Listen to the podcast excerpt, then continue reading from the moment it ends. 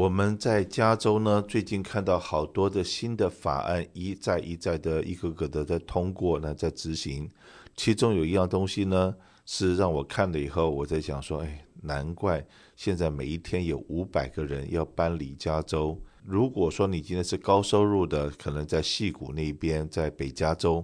据说那边已经是呃成群结队的在搬离。然后在今年，我们的每一年开年的时候，我们都有很多的演讲，都有这个座谈会，是讲劳工法、税法的座谈会。那现在呢，我们有很多的客户已经在要求我们说，哎，是不是帮我们去找这个内华达、呃亚利桑那、Washington，甚至于德州，去找那边的这些成功的生意人，以及那边的律师、会计师来跟我们的客户。在开，如果说你要搬离加州的课程，OK，那你可能地方的优点是什么？缺点是什么？这样子的话题，反正现在是越来越热门了。你要我去帮你找这种 resource，那就是你就告诉我说，哎，Kenny，呃，这个我在慢性自杀了，原因很简单嘛，我们的客人都搬离加州了，那我们这边的健康保险卖给谁呢？那我们的商业保险、汽车保险卖给谁？那可是呢，包括我自己看到最近我们的加州所订立的很多的法令，以及现在呢，这已经在华盛顿 State 已经这进行了，到现在已经一年多两年了。我们加州呢，现在在立法当局呢，也已经把初步的一个草案已经列出来了。什么东西呢？就是长期看护的一个法律。那长期看护的这么一个法律的话，在加州也在议会里面已经在讨论了。那这个税率的话，如果说州长签字要实施的话，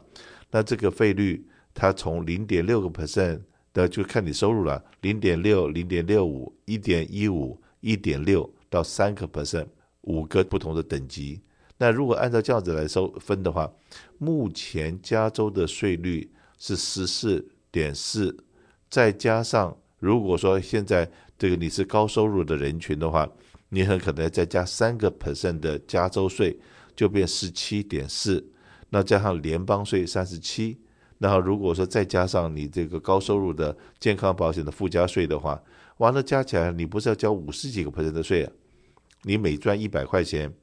能够拿回家的就四十几块了，连五十块钱都不到，一半都不到了。大家都齐头式的平等，不管你赚多少钱，你可拿回家的钱都差不多了。看到了这么多法案，那到底这长期？看护险到底是什么个东西？那大概是怎么回事？今天呢，我们请一个这个 GA 呃 Lisa，OK，能够来这个节目里面来跟我们讲一讲长期看护险你所了解的，然后以及跟我们大家讲解一下大概这是什么东西。Hello，大家好，我是 Lisa 啊，我是从 AFG 啊新城国际大型理财啊来的。那今天是跟大家介绍一下，我们现在准备要推出加州准备要推出的呃长期看护险的税是到底是怎么样的运作？那当然都还不是一些 final 的，像刚刚 Kenny 有讲，目前都只是草案的部分。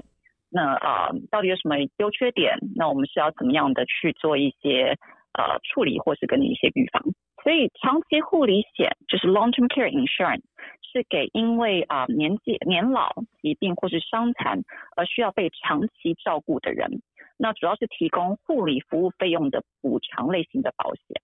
那你们可能常常听到说什么是长期看护？那不管基本上不管是政府或是保险公司对长期看护的定义，基本上都是当一个人他不能自己完成六项。Daily activities，也就是每一个每天所会需要做的六项活动的其中两项，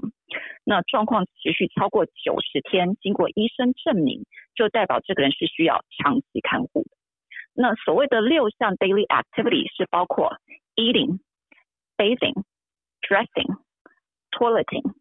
transferring，还有 continence，也就是吃饭、洗澡。呃，穿衣服、上厕所、移动以及大小便失禁。那如果说你其中两样做不到，超过九十天，就代表您是需要长期看护。如果说是患有啊认知能力障碍的疾病，例如像是 Alzheimer's dementia，就是阿兹海默症，或是失智症，也是可以符合长期看护的要求。在过去式，我们都是在卖 AIG 的人寿保险里面有一个附加的长期照顾险。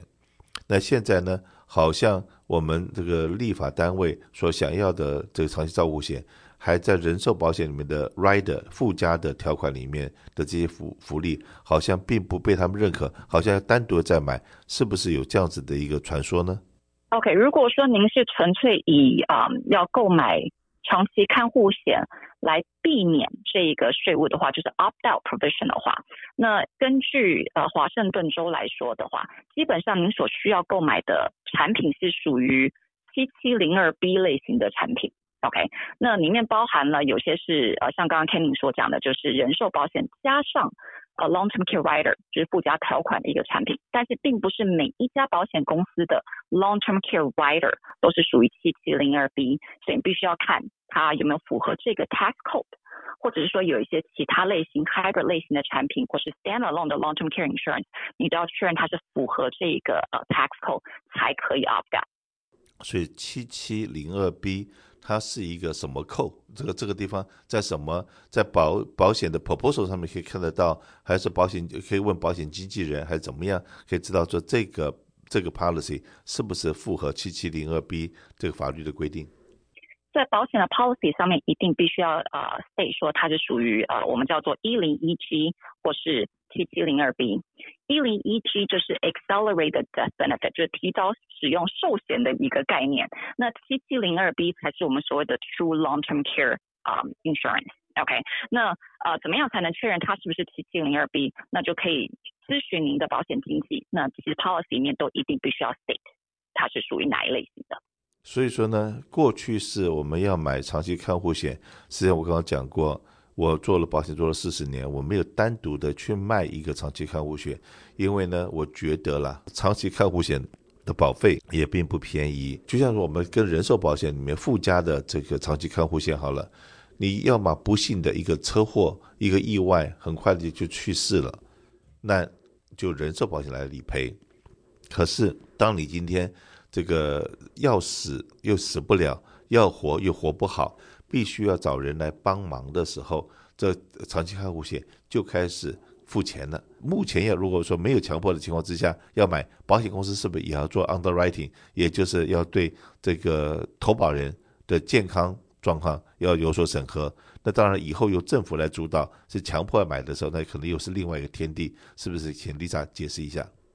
啊、那是根据看您购买哪一类产品，所以它的审核的方式也不太一样。那如果说像刚刚您提到说，如果说是以人寿保险外加 long term care rider 类型的产品的话，它主要的审核标准还是以人寿保险为主，就是同样的可能需要呃，当然申请表，然后可能需要做的体检，然后会调你的一些 medical record，因为它其实是以人寿保险作为。基础就是说，今天假设我要买五十万的人寿保险，那就是以五十万的人寿保险的 underwriting 作为基础。它只是说这个五十万我外加了一个长期看护的附加条款，所以这五十万在我再生的时候，如果我 qualify long term care 状况，我也可以使用。那没有使用到的剩余的，还是会以寿险寿险理赔给付给受益人。所以这一类型的产品的话，它的呃审核条标准还是以人寿保险为主。那像外面市面上有一些类型是属于我们叫做 hybrid 啊、混合类型的产品，那它主要的 function 是放大啊、长期看护，那呃其人寿保险为辅，就是基本上等同你的保费或是可能保费的一点五倍吧。那这个类型的产品呢，相对性审核标准就比较简单，当然申请表之余，大部分是会有一个就是呃。电话征信 （telephone interview），那这个类型的 underwriting 主要是担心您说，如果你申请这个保险之后，因为它的倍数相对性比较大，就是你可能呃放个十万块钱，你可以杠四到六倍的长期看护，就是十万块可以杠到六十万的长期看护险，所以他会比较担心你说，我申请之后可能马上就要用到长期看护了，那保险公司呃说是需要给付的费用相对性就很高，所以他会比较担心你会不会有一些嗯。就是 memory loss 的这一些状况，或者是说有没有一些呃健康上面，例如有糖尿病会 trigger 到呃 long term care 的状况，所以这一类型的产品相对性啊、underwriting 的部分会比人寿保险简单一些，所以看您是申请哪一类型的产品，所以它整个审核的过程都不太一样。是的，在华盛顿州的话，那在前一段时间，当它这个法律正式生效之前。啊，那个大家都急急忙忙的在买这个 long term care 的保险，因为如果你自己买了 long term care 保险，你就不用去交那个税，你就不用被强制买保险。如果你没有自己去买，然后变成政政府跟政府一起走的话，那那样子，那政府是收的那个费率，我刚刚讲过，假设你是一百万收入的人，那他一年就收你三个 percent 嘛，那就是要收到三万。但如果说你今天是一千万收入的人，好了，他一年就要收你三十万的，那可是呢，他的理赔理赔，他最多也只赔到你十四万四千块钱。但那个比较低的费率的，它是到理赔金额到三万六，那最高费率的也是付到十四万四。那你想想看，我刚才一千万，如果你交了三十万的税，交了三十万的税，那结果呢，你的理赔金额也只有十四万，那这样子你是非常划不来。所以说，哎，这是在他们这个华盛顿州强制执行的那个那那一段时间里面，哇，大家都急着买保险，排队买保险。那今天这个加州可能离那一步也离得不是那么远了。那如果说你还没有的话，是不是赶快打个电话来问问看，这个长期照顾这个保险的话应该怎么买？你的费率大概是多少？你有了这个费率，有了心里有个数，然后当法律颁布的时候，你就知道说你应该是用这个交税、交罚款的方式来来买保险，还是就真的赶快自己自己为自己的下半辈子的幸福买一个保险？那个东西由你自己做决定了，在这方面哈，就做了比较，你才会知道哪个会比较划得来。但是 anyway，这个有保险是好事，但是这些的价位一直节节升高。那听说在 long-term care 的部分，好像也如果说突然之间这个法令颁布了，也会产生那个这个真的是要买保险要排队，而且可能还买不到保险的状况，是不是也可以跟大家解释一下？是的，因为根据我们现在一月一号交上去的啊，就是草稿，就是说，在目前是 suggest 在 legislation approved 之后的下个下一个年初一月一号作为期限，也就是说，假设我们今年上报申去的草稿，在今年的十月一号 approve，那期限就会是明年二零二五年的一月一号之前，您必须已经持有符合条件的长期看护险，才能够申请 opt out。那这个意思就是说，假设说十月一号开始它 approve 了，那你就只有到十月一号到一月一号之前，你必须要购买成功这个保险。那根据之前华盛顿州的状况，是因为忽然之间有一堆人想要去购买呃长期看护险，呃为了要 opt out，所以就变成说有些保险公司它直接关闭呃新的保单的申请，因为它审批不过来。或者是说他已经申请了，但是保险公司因为量太大，也来不及审批通过，所以会建议说，如果要 avoid 这个状况的话，呃，大家都还是提前申请会是比较好的。是的，有任何问题打电话过来，谢谢。健康保险，你问我答。大家好，我是华兴保险负责个人健康保险的 Jasmine。